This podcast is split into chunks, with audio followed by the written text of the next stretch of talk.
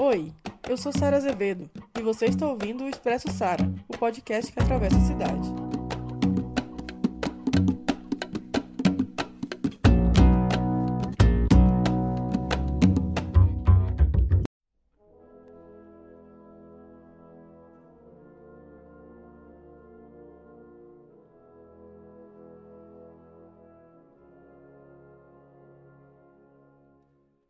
Em 1969, existia um bar chamado Stonewall Inn, em Nova York.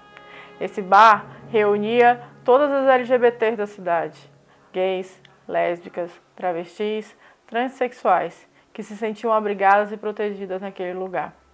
Mas elas também recebiam todas as opressões carregadas, as pressões e as explorações e as violências causadas pelo preconceito naquela época. Mas no dia 28 de junho de 1969, essa história muda. E muda a partir de uma rebelião. Uma rebelião que durou do dia 28 de junho ao dia 3 de julho, em que as LGBTs, cansadas de tanta violência, resolveram reagir. Foram às ruas mostrar toda sua indignação. Esse episódio nós chamamos de Rebelião de Stonewall. E por conta deste episódio, nós também temos o Dia Internacional do Orgulho LGBT, dia 28 de junho.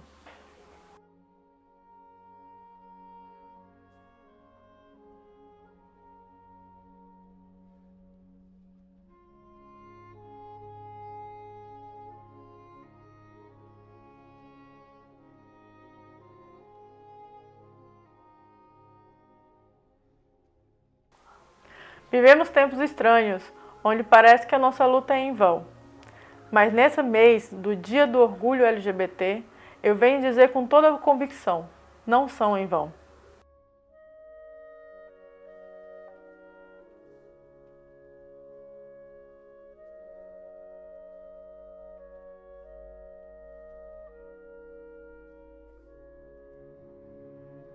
A cada movimento, a cada encontro, a cada resistência em forma de protesto ou de ações judiciais ou de votos, nós temos um novo Stonewall Inn. E temos novamente orgulho na frente do preconceito.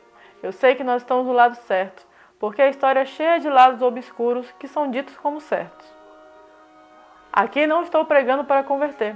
É o momento de lutar, mas a memória nos pede para que não sejamos silenciosos.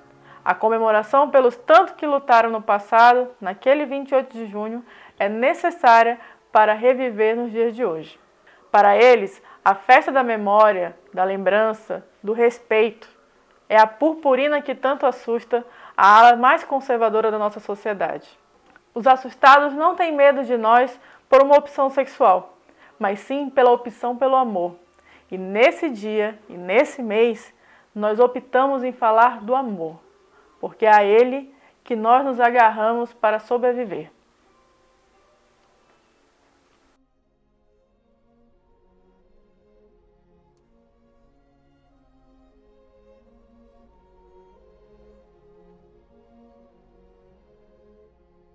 Mas não vivemos tempos fáceis. Talvez nunca tenhamos tido dias fáceis.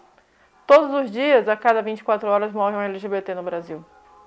Mas com o governo atual, a perseguição, a morte e o esquecimento mostram que a cada dia não são apenas pobres negros que perderam até a dignidade de se tornar estatística num país desigual como o Brasil, sendo que nós, a nós, até as estatísticas são negadas. Somos LGBTs que também perdemos nossos direitos mas se o cenário for de perda, não será um cenário de silêncio. Se há uma coisa que incomoda os ditos conservadores, é justamente a nossa capacidade de falar, a nossa capacidade de transformar nossa dor e indignação em um discurso que resgata o que todo cristão, ou antes, todo aquele que se diz parte da humanidade deveria reconhecer: o direito a todas e todas serem quem são, desejar quem quiserem, ou seja, a plena humanidade.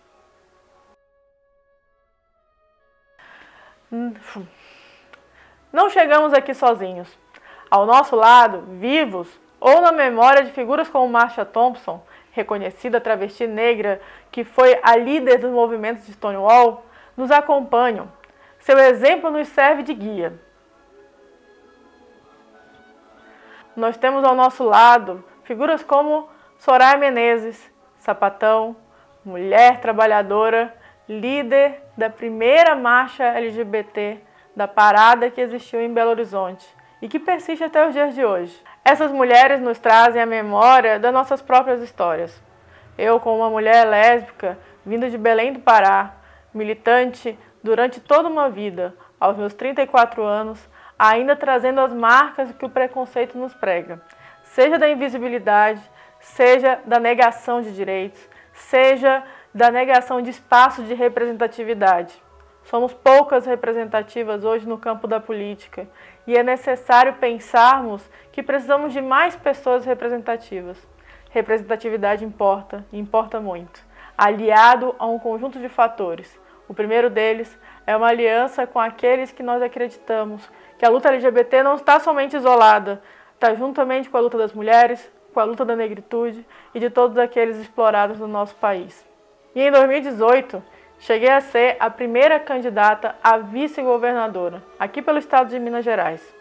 Isso é uma honra que me traz juntamente com tantas outras que vieram anterior a mim. Então, essa história não é só minha, mas é de todas nós.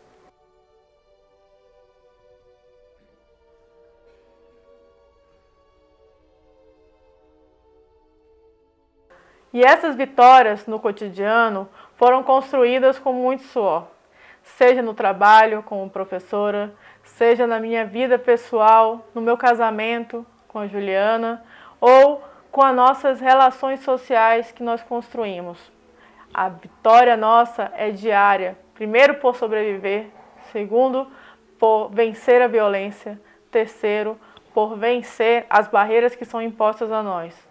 E isso é fundamental. E eu tenho um orgulho de fazer parte de um partido como o PSOL, que durante todos esses anos foi um aliado importantíssimo da luta LGBT, tendo primeiro Jean Willis como o primeiro deputado assumidamente gay na Câmara Federal, e agora tendo David Miranda, também o único deputado hoje assumidamente LGBT. Nós temos lado e nós estamos construindo essa maioria social. Juntamente com eles, nós estamos construindo vitórias para as LGBTs no campo da institucionalidade, no campo das lutas políticas, no campo das afetividades. Nós precisamos construir essas vitórias e eu espero construir com todas e todos. O tom tem que ser realista, mas com vistas a dias melhores que virão, mas que não virão de graça, que a rua, a mobilização e a politização são a força que temos que utilizar antes e para evitar o fechamento de regime, para garantir direitos básicos, para que a alegria, quase sinônimo da causa LGBT, continue a ser um modelo de orgulho não apenas para nós, mas para toda a nossa sociedade.